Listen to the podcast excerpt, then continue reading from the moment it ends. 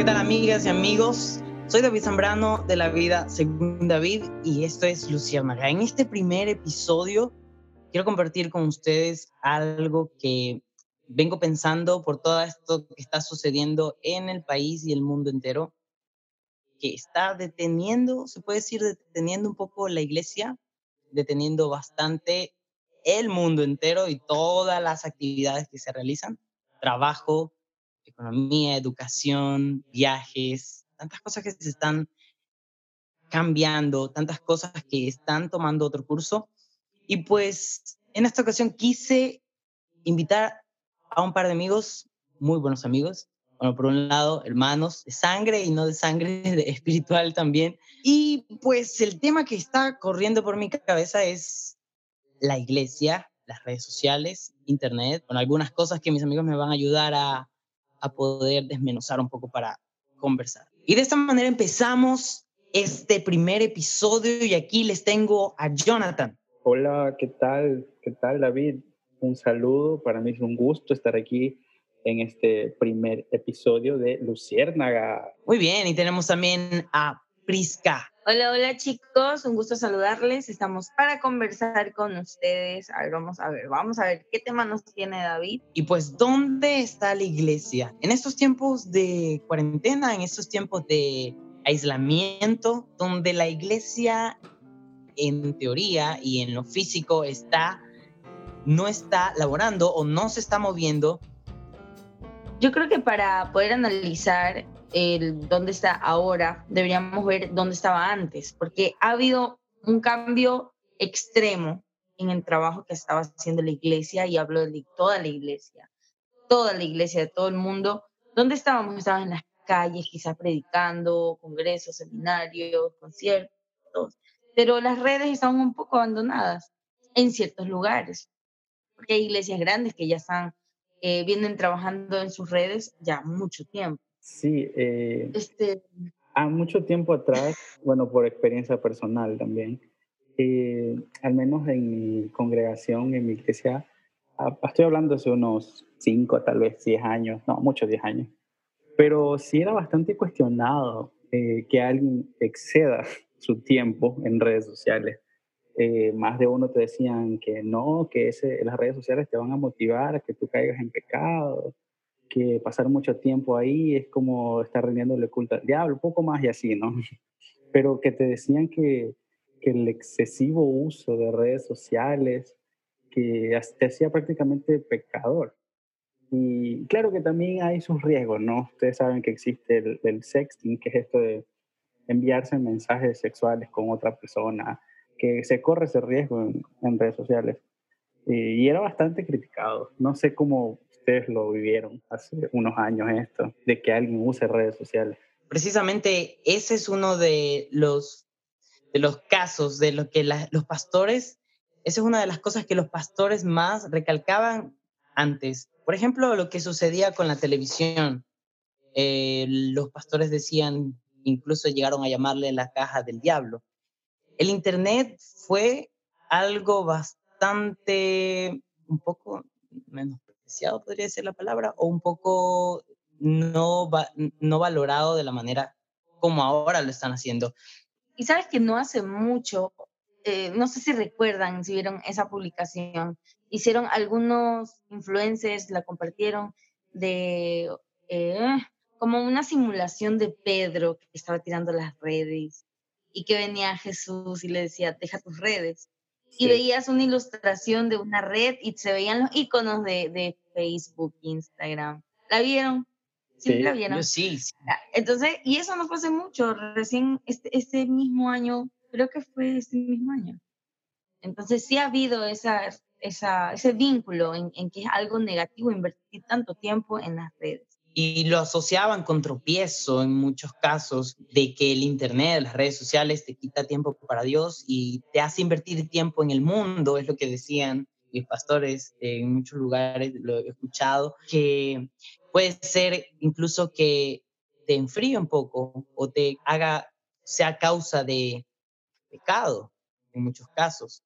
Así como estabas mencionando que puede haber, un, puede haber casos de, de acoso de, algún tipo, o sea, veían peligro, veían tropiezo, veían influencia del diablo, veían influencia del mundo, pero no veían el lado positivo, el lado bueno que ahora se está sacando o que ahora se está dando cuenta la iglesia.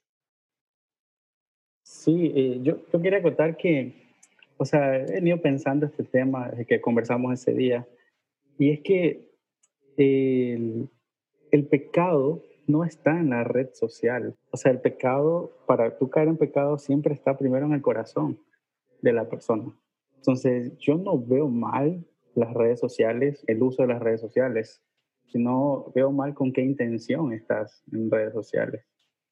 Si estás con malas intenciones de alguna, no sé, de practicar o platicar con alguna chica para tener algo malo, eh, obviamente ese está mal, pero en sí la red social, el Internet, no, no está mal, es solo una herramienta. El pecado está en el corazón. Entonces, si ya vemos en dónde estaba la iglesia o de qué manera se estaba tomando el tema de redes sociales, el tema de Internet, antes que sucediera todo esto, ahora, ¿dónde está? ¿Qué está haciendo? ¿Dónde se fue la iglesia? No sé si Priscila te animas a responder esa pregunta. O sea, difícil de responder no es, porque sabemos dónde en estos momentos está. La iglesia ha tomado las redes, todas las redes, y, y todas las áreas de, de, que habían en la iglesia, como infantil, de damas, de caballeros, de todo, está, hoy en día está en las redes y no, no, está escaseando la palabra. Si tú entras a cualquiera de estas redes, puedes encontrar el mensaje que necesites. entonces, el punto es ver eh, qué ideas o qué, de qué manera creativa está la iglesia llevando sus actividades y haciendo que la congregación, los miembros, los fieles, los hermanos, los que son parte de la iglesia, cómo están haciendo para que ellos puedan seguir congregándose. La palabra de Dios dice, no dejando de congregarse como algunos lo tienen como, como algunos lo tienen por costumbre. Entonces, ¿cómo están cumpliendo, cómo están haciendo los pastores para que sus ovejas estén conectadas? Sí, este En tu caso, por ejemplo, Jonathan, en tu iglesia, ¿cómo lo están haciendo? Eh, o sea, yo creo que a estas alturas, en pleno año 2020, que una iglesia no decida usar, aunque sea WhatsApp o algo similar de chat, está prácticamente ocultando la fe. Porque mínimo la base del crecimiento es la comunicación. Entonces, en mi iglesia eh, lo que hemos hecho es abierto un grupo de WhatsApp eh, a nivel familiar.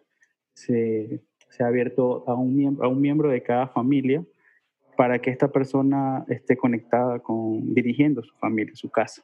Eh, no hemos agregado a todos, obviamente, los miembros porque son bastantes, pero eh, en este grupo de WhatsApp tenemos alrededor de 100 personas que son que hemos considerado así como te un miembro de cada familia. Generalmente es el papá o la mamá y por ese medio estamos compartiendo palabras, compartiendo versículos, textos, imágenes, el pastor envía audio a veces o por ahí se comparte eh, los links de la transmisión que estemos haciendo. O sea, ese es el medio que hemos usado interno, el medio que hemos usado para mantener esa, esa comunicación con los miembros de la iglesia y nos ha dado resultados, la verdad.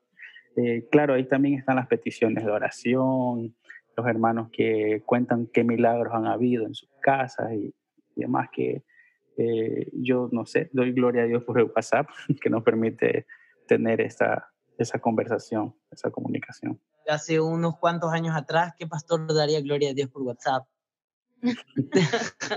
es cierto, es cierto. Por ejemplo, en mi caso, en mi iglesia, mi pastor, él está haciendo más o menos, más o menos el mismo sistema de un grupo de WhatsApp, por el cual envía devocionales diarios y los miembros participan de estos devocionales. ¿no? Em, los envía por audio y por texto.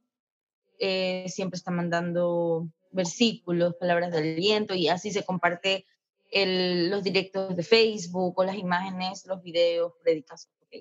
Entonces, ese, el, grupo de WhatsApp ha sido clave, clave, esencial en estos momentos para que la iglesia se siga manteniendo unida, porque de cierto modo el Facebook no es tan, tan cercano, el Facebook es, es más social, el, el WhatsApp es más íntimo, no, no sé si la palabra es íntimo, pero hay una comunicación más directa con, con la persona. Entonces, es como ir a una, una reunión con el pastor. Mm.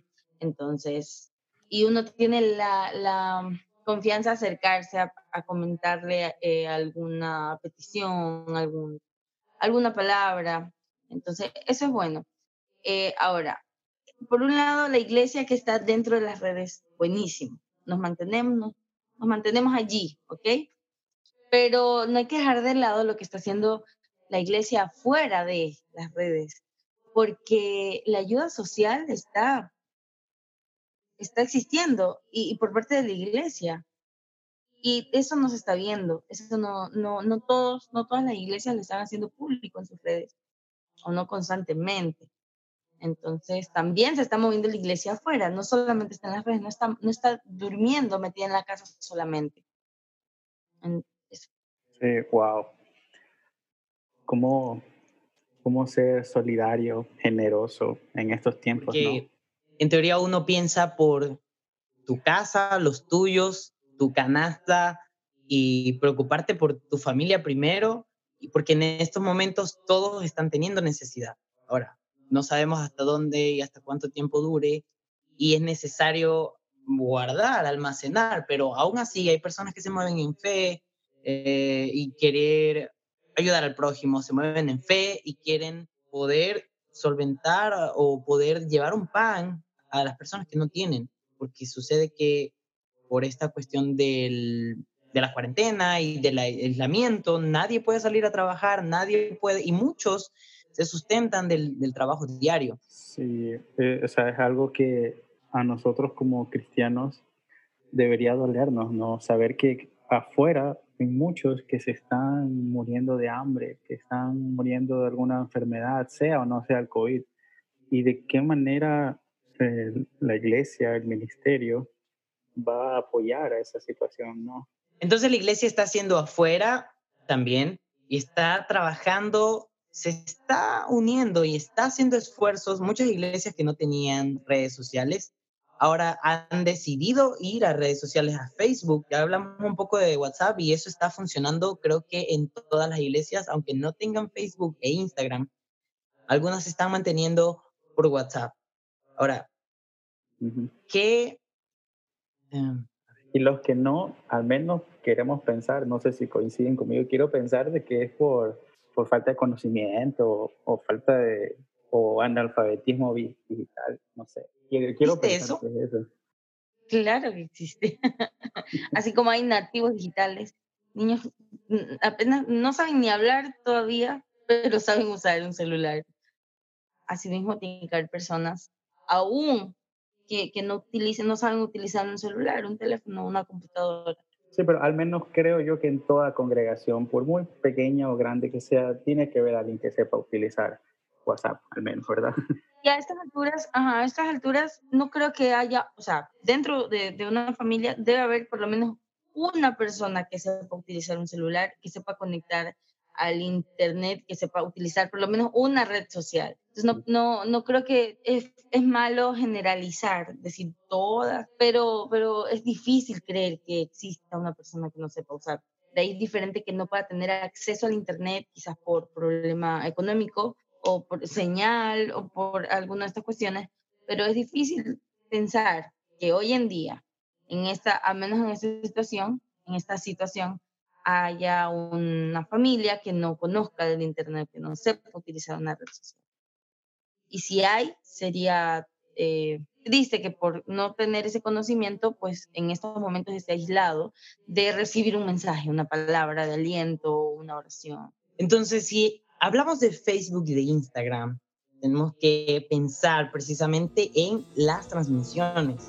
Una de las cosas que más se ha visto increíblemente todos están transmitiendo, todos quieren transmitir eh, de una manera incluso en ocasiones descontrolada, eh, quieren transmitir todo el tiempo y, y pues hablar de lo que se está transmitiendo nos tomaría algunos episodios más, pero de que lo están haciendo algunos, tal vez sin experiencia en transmisión o en redes sociales, lo están haciendo. Y he visto, he visto algunos que han desarrollado, han formado equipo.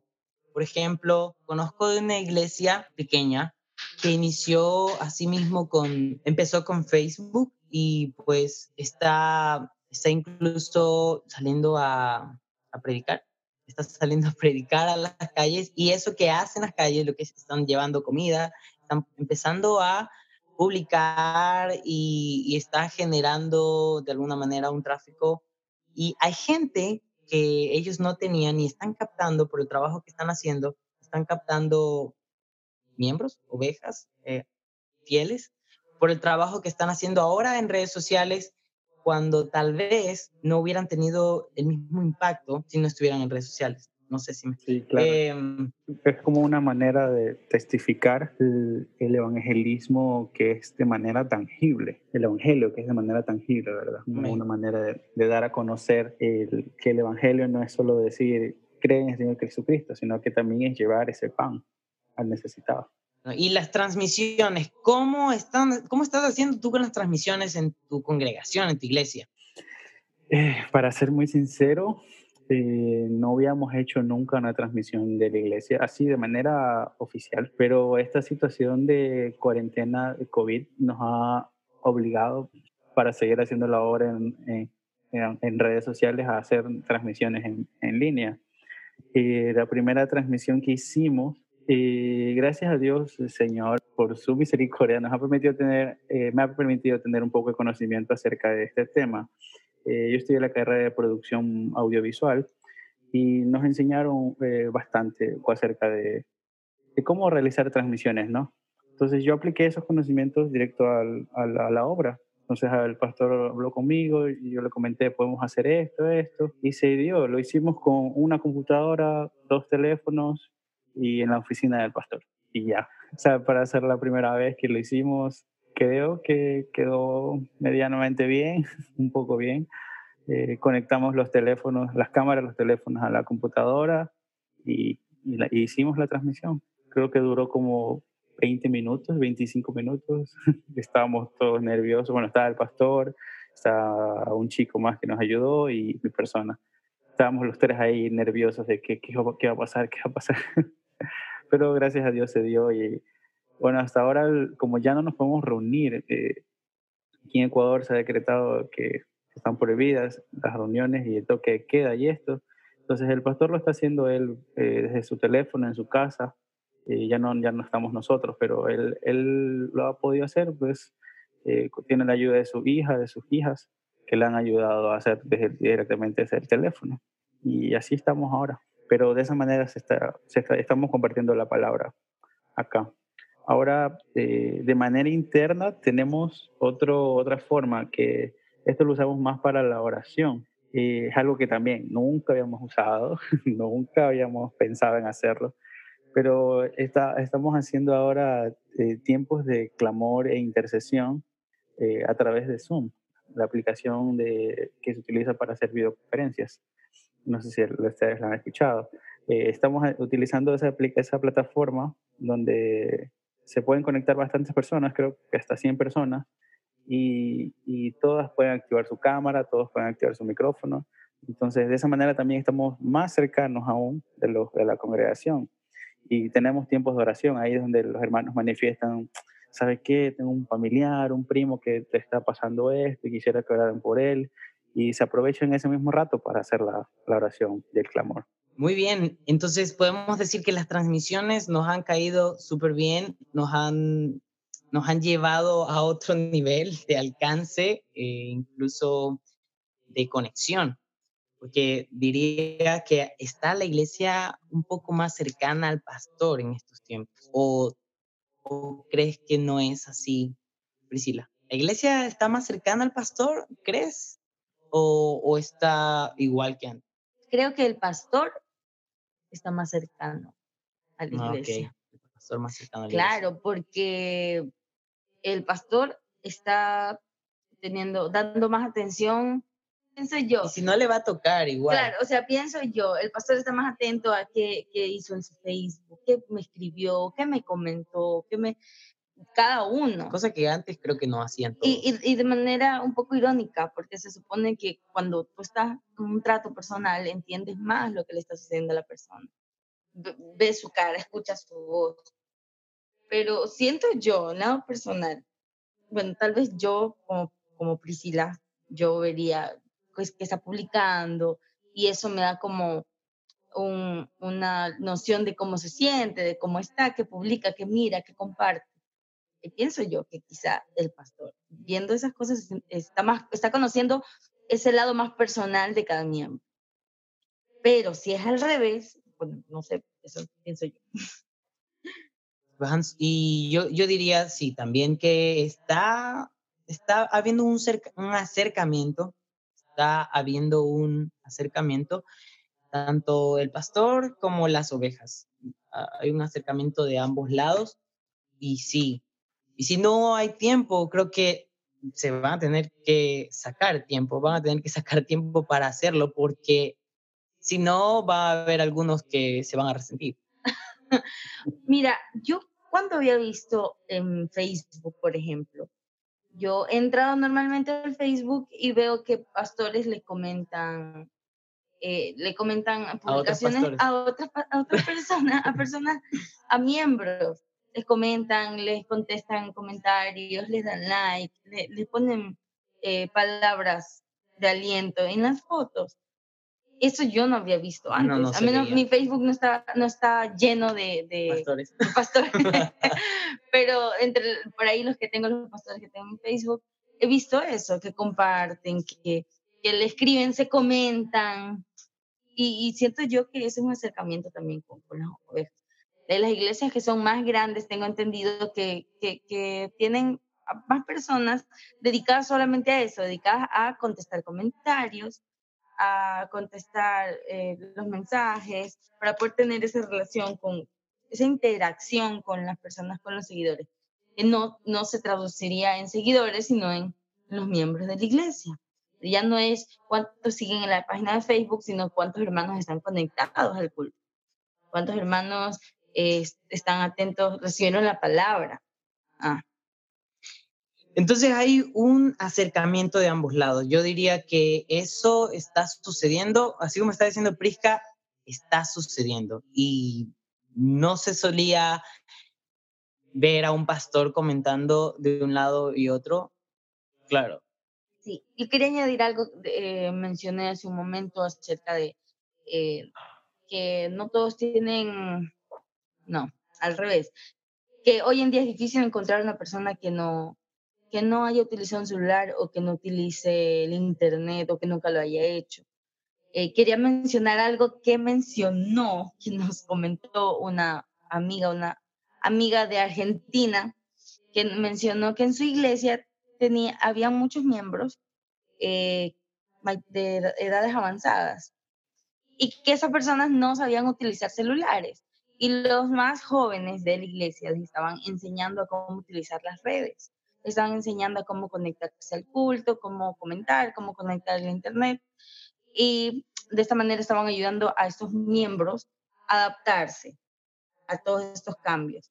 Entonces, eso quería resaltar porque es importante que unos nos ayudemos los unos a los otros para poder estar, eh, que no perjudique al, cuerpo de Cristo, sino que todos estar juntos, todos estar conectados, todos recibir la misma palabra, como los ujieres que se paran en la puerta de la iglesia a recibir y dar la bienvenida y preguntarles cómo están y darles un asiento. De esa misma manera, o sea, solo imaginar esto, que cómo se ha, cambiado el entorno, pero no el, sentimiento, no el servicio de estos jóvenes ayudarles a, a, los que no conocen de las redes. Entonces, siento yo que el mismo servicio en otro ambiente, en otro contexto. Entonces, la iglesia sigue allí, sigue ahí, sigue, sigue presente. Y yo justamente iba a mencionar de que, si bien es cierto, se está logrando esto, la iglesia está ingresando o está familiarizándose con las redes sociales y muchos de los pastores, como mencionábamos al inicio, que no tenían ninguna red social o no estaban llevando a la iglesia a través de estos, estas herramientas tan importantes, algunos se tomaron ese desafío, o sea, tomaron el desafío de tenemos que ingresar porque se trata de también del futuro de la iglesia, del ministerio, se trata de continuar con el ministerio que, llevan, con, con, la iglesia que está a su cargo, y han tomado ese desafío de, de a toda costa entrar a las redes sociales, posicionar una, la marca de la iglesia, estar presente con los hermanos, han tomado el desafío. Y hay personas que son, así como mencionaba, de avanzada edad, que no tienen idea de cómo tal vez eh, trabajar en una marca, trabajar en seguimiento en redes sociales, eh, transmitir y cosas así que han, se han visto obligados a crear un vínculo y crear una comunidad o un grupo de trabajo, y muchos de ellos personas adultas con jóvenes, adolescentes tal vez. Entonces hay... Se ha roto esa barrera. Se ha roto totalmente.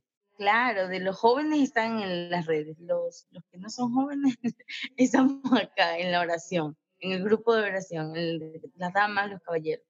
Pero no, ahorita estamos todos juntos en la misma transmisión.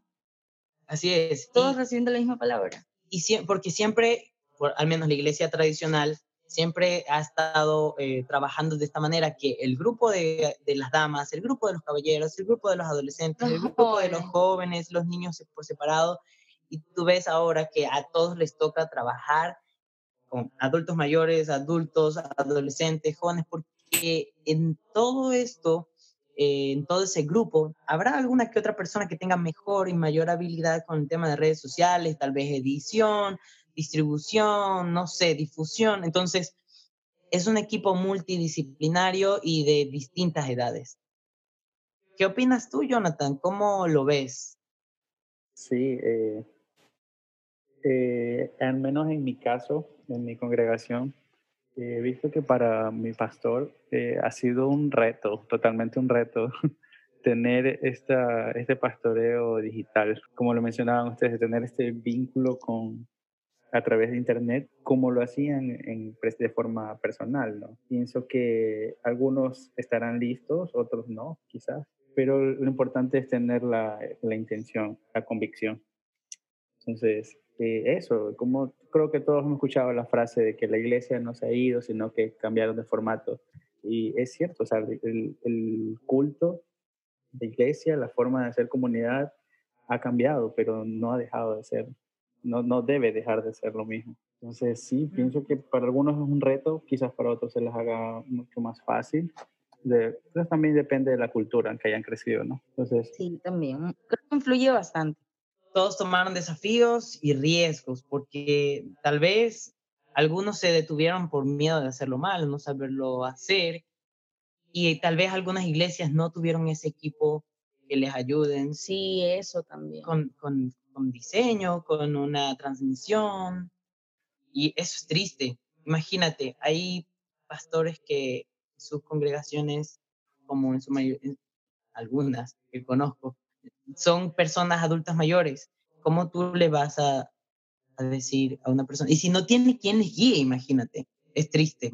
y también, bueno, resaltar ¿no? que hay algunas, algunas iglesias que ya estaban preparadas para esto también. Iglesias que ya desde hace muchos años ya transmitían en, en, internet o transmitían en televisión o algo así.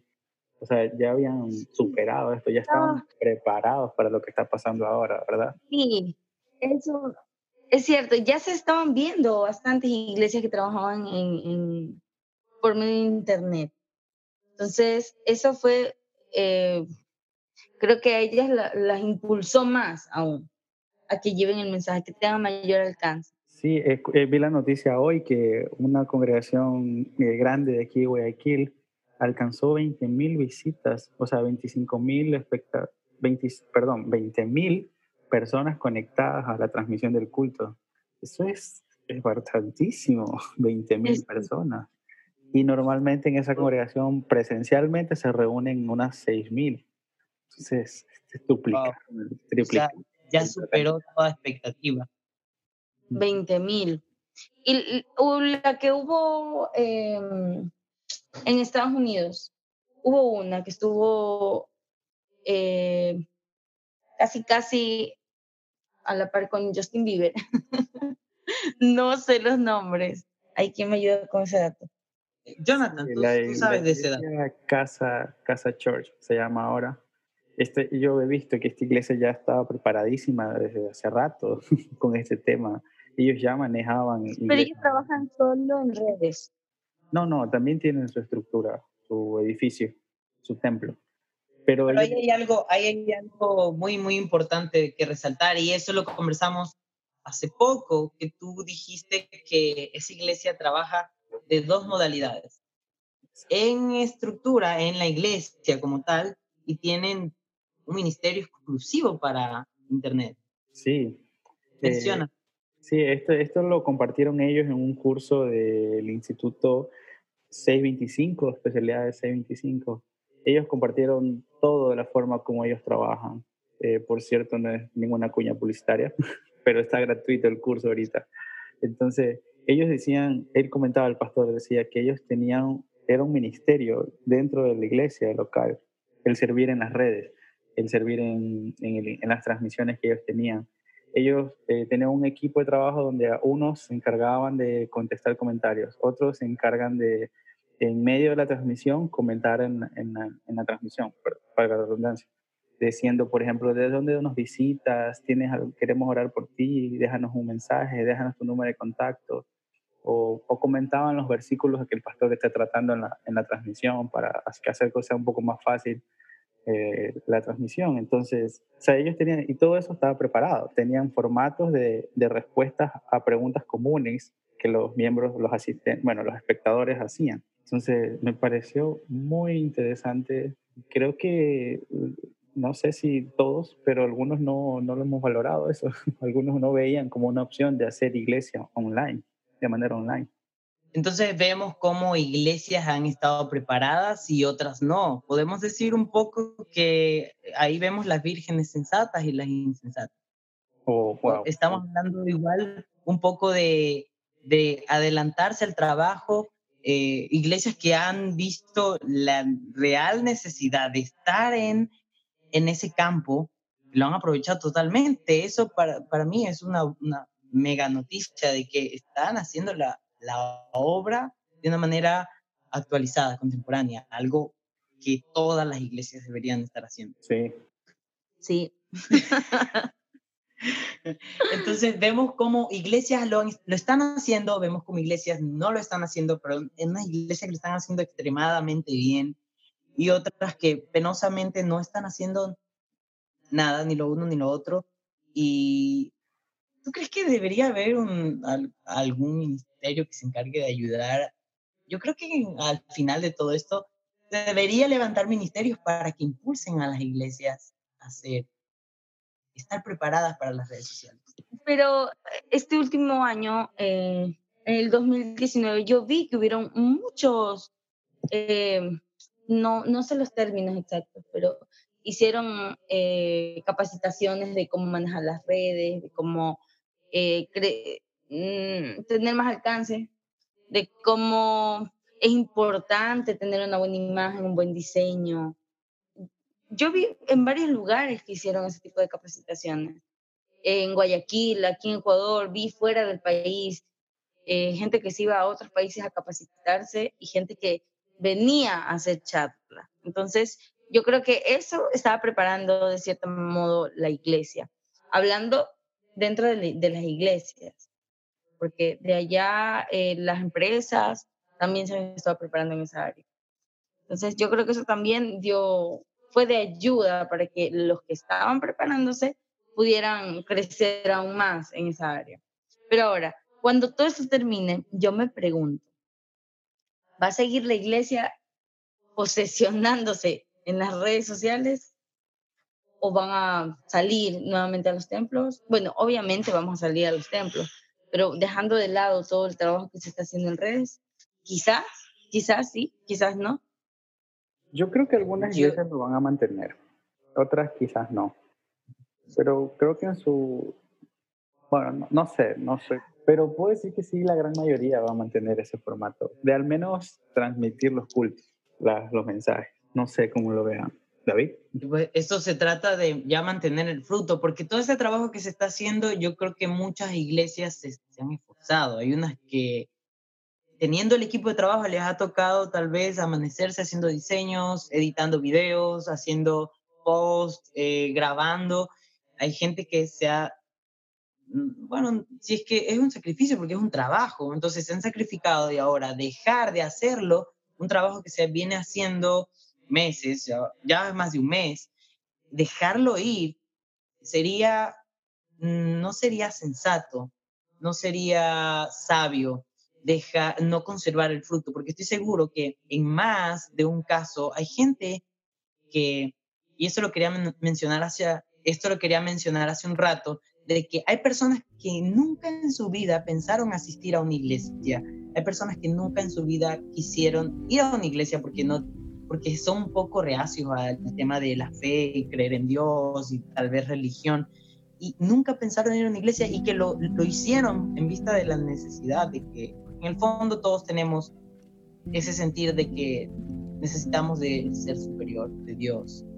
Entonces, en vista de esta necesidad, de esta catástrofe, esta pérdida de vidas, entonces necesitan de Dios y han y han tomado la decisión de asistir no solo a una, sino a muchas iglesias. Yo creo que la gente que decidió...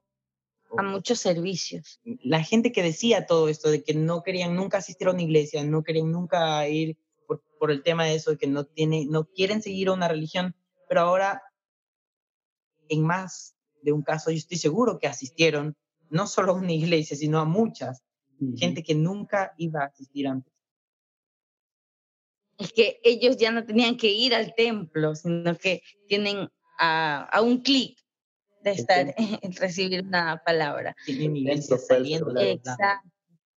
Entonces, esto no se debería perder. Eso debería mantenerse y crecer.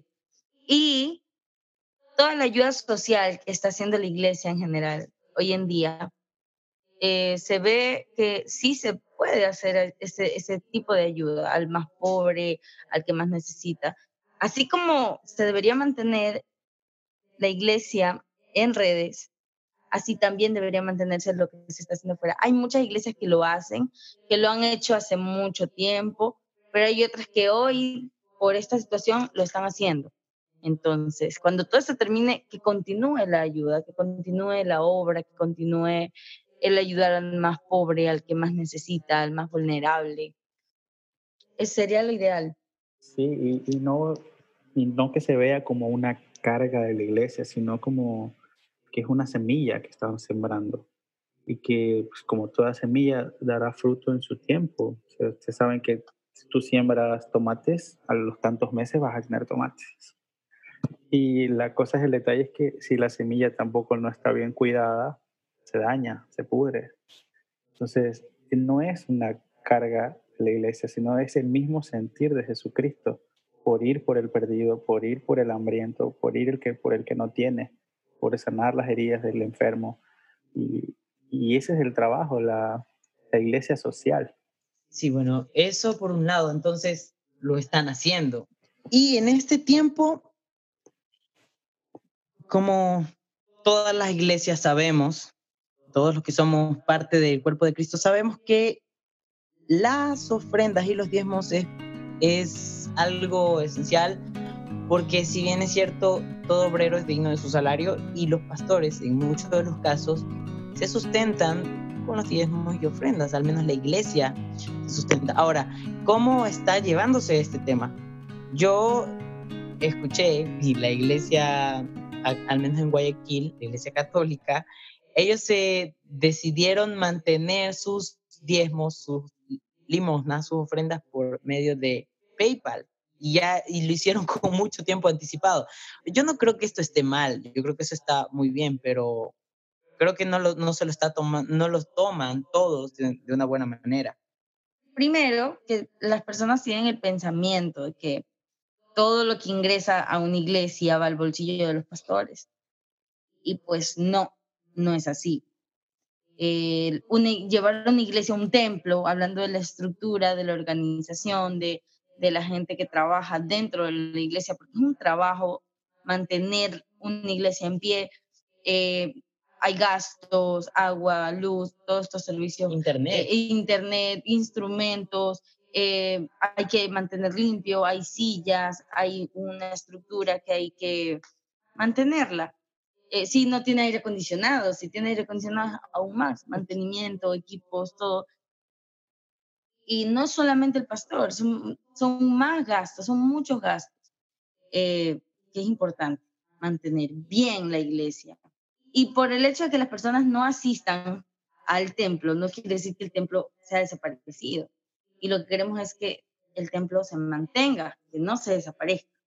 Entonces es importante que nosotros mantengamos eh, nuestra ayuda, nuestra colaboración, no solamente por el pastor, aunque debería nacer de cada uno de nosotros ayudar a, los pastores porque ellos han estado ahí para nosotros, para dar una palabra, para orar por nosotros. Eh, también deberíamos preocuparnos por ese templo, porque Dios nos ha dado esa casa, esa casa de oración. Y debemos tener ese amor también con el templo, querer cuidarlo, querer mantenerlo bien, que toda la gente que colabora en el templo se mantenga eh, ayudando, haciendo este trabajo. Y el trabajo en redes no es tampoco tan sencillo, porque mantenerte eh, activo en las redes, contestando mensajes, actualizando, posteando, también es un, trabajo. Entonces, que si deberían continuar los diezmos y las ofrendas, no debería cuestionarse, debería continuar. Eso es algo que debería estar en el corazón de todos. Sí, no debería haber la duda, la pregunta, ¿será que sigo diezmando? ¿Será que sigo ofrendando? No, ¿por qué, ¿por qué lo dudas? ¿Acaso no has tenido palabra? ¿Acaso no ha estado eh, la iglesia atenta a, a, ti, a que te llegue el mensaje? ¿No han estado orando por ti? ¿No han estado allí? Y si tu respuesta es sí han estado, entonces, ¿por qué deberías cuestionarte si, si ofrendas o no ofrendas? al final lo haces por amor a Dios y al prójimo.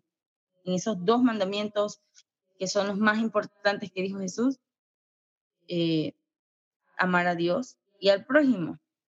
¿Y eso no se cumple por medio de la ofrenda? Sí, ¿verdad? Ya, digo, yo lo que he notado es que la mayoría de los que critican eh, no son tampoco personas tan correctas que, digamos, que tengan una vida espiritual que tengan una fe. Animadores. Mayormente son gente que en un tiempo se aportaron y ahora rechazan todo lo que venga del Evangelio. Entonces, eh, veo eso y que también por otra parte, ¿no? Que la iglesia se ha ganado, no toda la iglesia, pero algunas congregaciones se han ganado la mala fama de, de tener la fama. que la gente piense que están ahí solo para empiparse el dinero y que no hacen nada. Para pedir, para pedir. Exacto. Entonces, hay, hay, varios puntos ahí que pueden hacer pensar mal esto, pero yo creo que la verdadera iglesia eh, no debe mostrarse, debe corregirse. Si tiene esa mala imagen, es hay que corregirla, hay que corregirla, porque Jesús no iba por cada persona de plata, ¿no? Así es. Mira que a mí me impactó algo que pasó hace poco, precisamente con una iglesia la iglesia de Dante Gebel, lo menciono, River Church, ellos están haciendo un trabajo súper... Lighthouse. Lighthouse, Lighthouse de River Church están haciendo un trabajo grande porque el, Dante Gebel dice, porque de esta manera estamos demostrando que la iglesia no es solo para pedir y estamos sembrando, porque uno cosecha lo que siembra y eso está en la Biblia, no no llevar de una manera un poco torcida el, tema de la siembra. Dice, nosotros estamos sembrando como iglesia, estamos sembrando al prójimo, a la misma iglesia, y no solo eso, sino gente que ni siquiera en su vida ha ido a una iglesia. Entonces están llevando el Evangelio, están llevando la iglesia a las calles. Y eso se está viendo impactado en las redes sociales porque están él está publicando por todos lados lo que el trabajo que está haciendo la, la, iglesia, no lo están callando, no lo están dejando escondido porque es algo que al hacerlo están exaltando, están glorificando a Dios, de que la iglesia se está haciendo mostrar en estos momentos y no solo instituciones privadas o el gobierno que, que puede, de por sí ya debería estar haciendo su trabajo, pero es la iglesia que lo está haciendo que por mucho tiempo se ve como eh, eh, que solo pide o que ven, siembra y deja tu dinero y deja todo lo que tienes bueno, entonces está mostrando la otra cara, la, la verdadera cara que debe, de, siempre debería tener la iglesia. Así es. Es de que se preocupa por los necesitados, por los desamparados, por las viudas. Así por los empezó la iglesia. Así empezó. La iglesia primitiva. Y dijo Jesús que nunca se olviden, nunca dejen de, de atender a los pobres y que si uno le presta, uno da al pobre a Jehová presta. El mismo Jesús alimentó a la, a la multitud. Así es. Entonces, que se multiplique esa, esa manera de pensar, esos hombres de Dios, mujeres de Dios que están haciendo la obra que Jesús dejó y que sus manos sean rebosadas y que eso, eso se siga haciendo en todos lados. Acá igual. Así es, sí, está dando un ejemplo vivo y claro para todo el resto de las generaciones de pastores que se levanten. Un ejemplo de cómo servir a la comunidad. Así es, bueno, entonces hemos, hemos llegado a, algunas conclusiones y una de esas es que la iglesia está. ¿Dónde está? Ahora está en redes sociales y también está en las calles. Está viendo una iglesia que ha sido tocada por misericordia, por bondad, por compartir a los que necesitan. Estamos viendo una iglesia que se ha lanzado a desafíos y ha tomado retos como estar en redes sociales, transmitir, armar grupos en WhatsApp, armar conferencias, seminarios, mantener la comunión eh, congregacional por medio de Zoom, por ejemplo, Skype, o todo, todos los medios, todas las herramientas digitales que existen están tomando ese riesgo y ese desafío. Y estamos viendo un cambio de la iglesia. Y hemos llegado a conclusiones de que la iglesia debería mantener el fruto, debería mantener el ritmo. Una vez que todo esto se acabe, debería mantener el mismo ritmo para conservar el fruto de todo lo que se ha venido haciendo. Pienso que sacrificio y, e inversión, es sacrificio e inversión. Entonces es algo que es necesario conservarlo. Eso sería prudente y sería sabio. Priscila, ¿qué puedes decir? ¿Qué, podemos, ¿Qué puedes concluir con todo esto? Que la iglesia no está dormida, como algunos pueden pensar, toda la gente se quedó dentro de sus casas, pues no. Eh, la iglesia sigue trabajando y creo que el trabajo recién está empezando porque los estragos de todo lo que está sucediendo va a durar no solo el tiempo que dure la cuarentena, sino mucho más. Entonces, esa iglesia que se está fortaleciendo hoy dentro de casa, se está fortaleciendo, se está preparando y cuando podamos salir a las calles, pues vamos a salir a hacer el trabajo que Dios nos ha mandado.